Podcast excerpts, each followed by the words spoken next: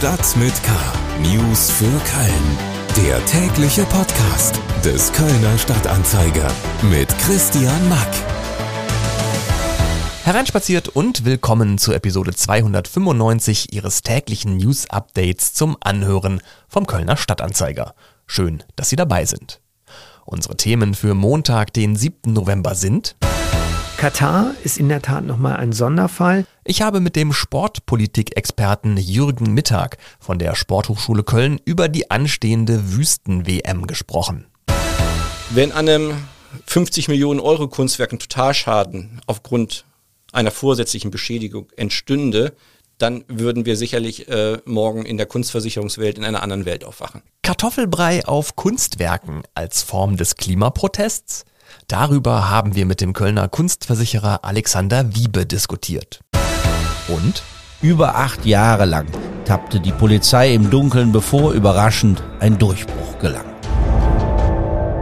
Ich begrüße Sie herzlich zu unserer ersten Folge unserer neuen Podcast-Reihe True Crime Köln. Der Stadtanzeiger hat jetzt einen Crime-Podcast. Mehr dazu gleich. Schlagzeilen. Die Kölner Gruppe der Klimabewegung End Fossil hat ihre geplante Besetzung zweier Kölner Schulen am Montagmorgen abgesagt. Die Bezirksregierung hatte den Schulen zuvor empfohlen, im Falle einer Besetzung von ihrem Hausrecht Gebrauch zu machen und die Polizei zu rufen. Weil die Aktivisten ihren Mitschülern und der Schulleitung einen solchen Polizeieinsatz nicht zumuten wollten, habe man sich für eine alternative Art des Protestes mit großen Bannern vor der Schule entschieden, hieß es. Die Klimabewegung End Fossil besetzt während der seit dem Wochenende in Ägypten laufenden UN-Klimakonferenz als Zeichen des Protests gegen den geringen Fortschritt beim Klimaschutz weltweit Schulen und Universitäten. Am 11.11. .11. wird es besonders im Bereich Altstadt und Innenstadt zu Fahrplanänderungen der KVB kommen. Die Linie 9 Richtung Sülz fährt ab 7 Uhr von der Haltestelle Neumarkt den gleichen Weg wie die Linien 1 und 7 bis zur Station Aachener Straße Gürtel. Danach ist sie wieder auf ihrem regulären Linienweg unterwegs. Gleiches gilt für die Linie 9 Richtung Königsforst. Sie nimmt den gleichen Umleitungsweg auf der Gegenspur. Die Umleitung wird voraussichtlich bis Samstagmorgen bestehen. Der Ersatzbusverkehr im Bereich der Zülpicher Straße läuft über die Linie 109. Ob es zu Umleitungen der Bahnlinien 1, 5, 7 und 9 kommt, wird spontan entschieden. Möglich wäre dies, wenn es am Heumarkt oder Altermarkt zu Überfüllungen durch die feiernden Jecken kommt. Der erste FC Köln freut sich über die Rückkehr seines Kapitäns. Jonas Hector, der zuletzt wegen einer Fleischwunde am Sprunggelenk aussetzen musste, konnte am Montagvormittag wieder beim Mannschaftstraining des FC mitmischen. Ob der Linksverteidiger am Mittwoch im Heimspiel gegen Bayer 04 Leverkusen in der Startelf des FC stehen kann oder zumindest in den Kader rückt, ist allerdings noch offen. Sollte es für Hector gegen Leverkusen noch nicht wieder reichen, wird aller Voraussicht nach erneut Vertreter Christian Pedersen in der ersten Elf stehen. Noch mehr Nachrichten gibt's auf ksta.de und in der KSTA Nachrichten-App. Hintergründe zu weiteren spannenden Köln-Themen kommen jetzt.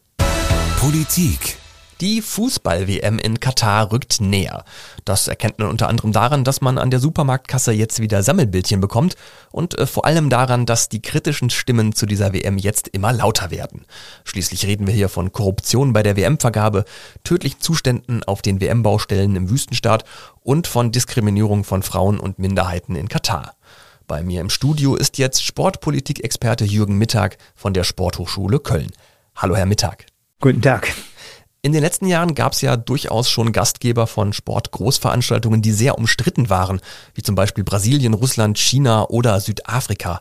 Ähm, warum werden Sportevents immer wieder an solche Staaten vergeben? Zum einen ähm, haben Sportverbände ein großes Interesse daran, neue Märkte zu erschließen, dort wo der Fußball oder auch andere Sportarten noch nicht so etabliert sind. Auf der anderen Seite hatte man auch die Erwartung, dass man dort relativ leicht, ohne Widerstände, die in den westlichen Staaten sehr häufig immer stärker zum Tragen kommen, dass man ohne diese Widerstände Sportgroßereignisse eben auch ausrichten und austragen kann. Und schließlich kam hinzu, dass eben auch verstärkt Bewerber aus diesen Staaten, weil sie so wirtschaftlich leistungsfähig sind, aber auch weil sie eben eine Möglichkeit gesehen haben, diese Spiele oder die Wettbewerbe zur Selbstdarstellung zu nutzen, sich beworben haben. Hm. Trotzdem ist Katar doch jetzt nochmal eine ganz andere Hausnummer, oder? Katar ist in der Tat nochmal ein Sonderfall, weil Katar seit etwa 25 Jahren eine Strategie verfolgt, so etwas wie einen Umbau des Staates von der traditionellen Ausrichtung auf Rohstoffe, namentlich Gas, in einen ja, multifunktionalen Staat zu setzen, der für den Tourismus, aber auch für sportbezogene Großereignisse ausgerichtet ist, die komplette Infrastruktur des Landes umzubauen. Das ähm, hat es so in der Geschichte noch nie gegeben. Und die Fußball-Weltmeisterschaft stellt da in der Tat nur noch einen Höhepunkt dar, wenn man berücksichtigt, dass in den letzten 20, 25 Jahren so ziemlich jedes Sportgroßereignis, mit Ausnahme der Olympischen Spiele, ähm, in Katar bereits stattgefunden hat. Hat man in Katar selbst eigentlich mit dieser Art, mit dieser Welle der Kritik gerechnet? Nein, also dass die Kritik an Katar so deutlich geworden ist, ist dem Umstand geschuldet, dass wir ein völlig verändertes Umfeld haben. Mit der Vergabe, fangen wir mit Peking 2008 an, aber dann eben auch Brasilien, Russland und so weiter, hat sich die Aufmerksamkeit für oder an die Rahmenbedingungen von Sportgroßereignissen erheblich geändert. Und Katar ist wirklich der Höhepunkt dieser Entwicklung und hat dann eben auch den größten Widerspruch und die größte Aufmerksamkeit mobilisiert noch stärker als China, noch stärker als Brasilien oder Russland. Und deswegen ähm, ist Katar in, hat in jeder Hinsicht ein Sonderfall.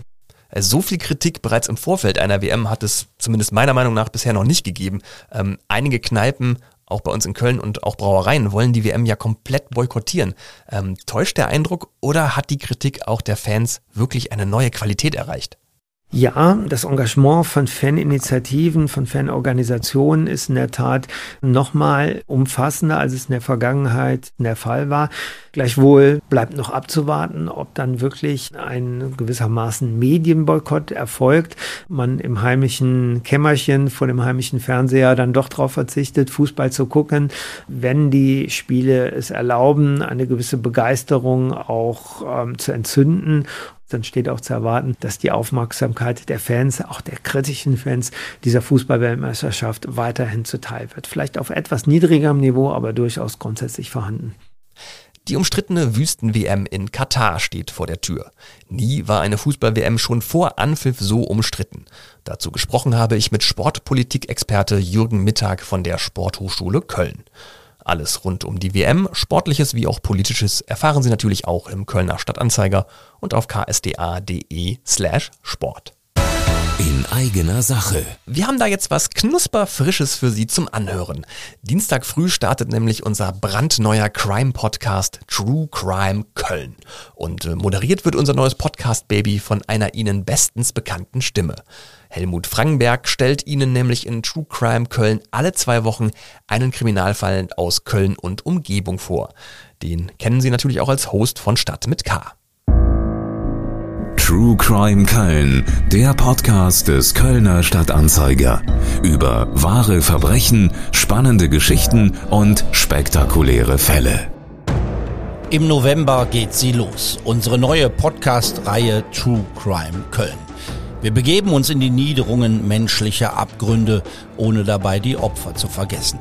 Wir berichten von spannenden Kriminalfällen und tauchen ein in dunkle Kapitel der Kölner Stadtgeschichte.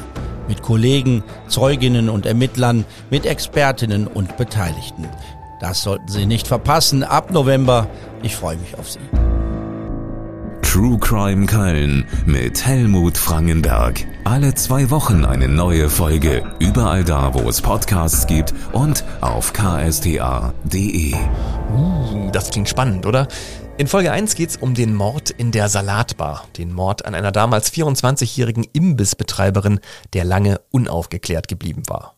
Ab morgen, also Dienstag früh, gibt's True Crime Köln überall da, wo es Podcasts gibt. Reingehört.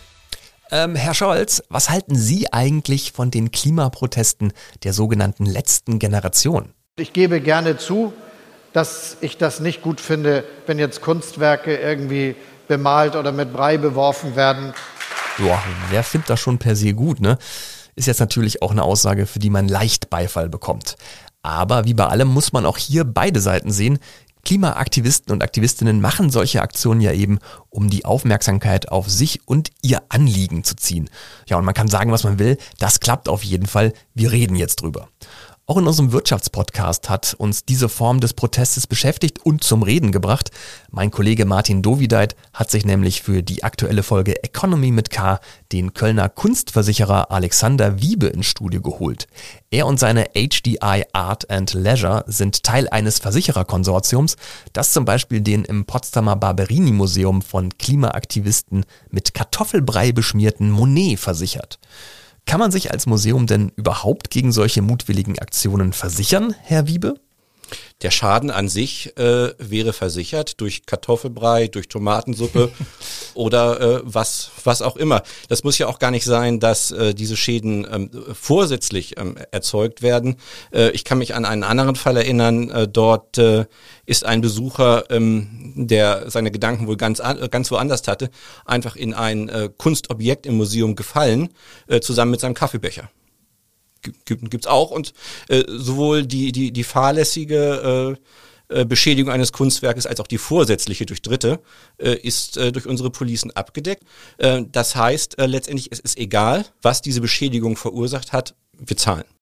Schwein gehabt, also im Falle des Monet in Potsdam für das Museum.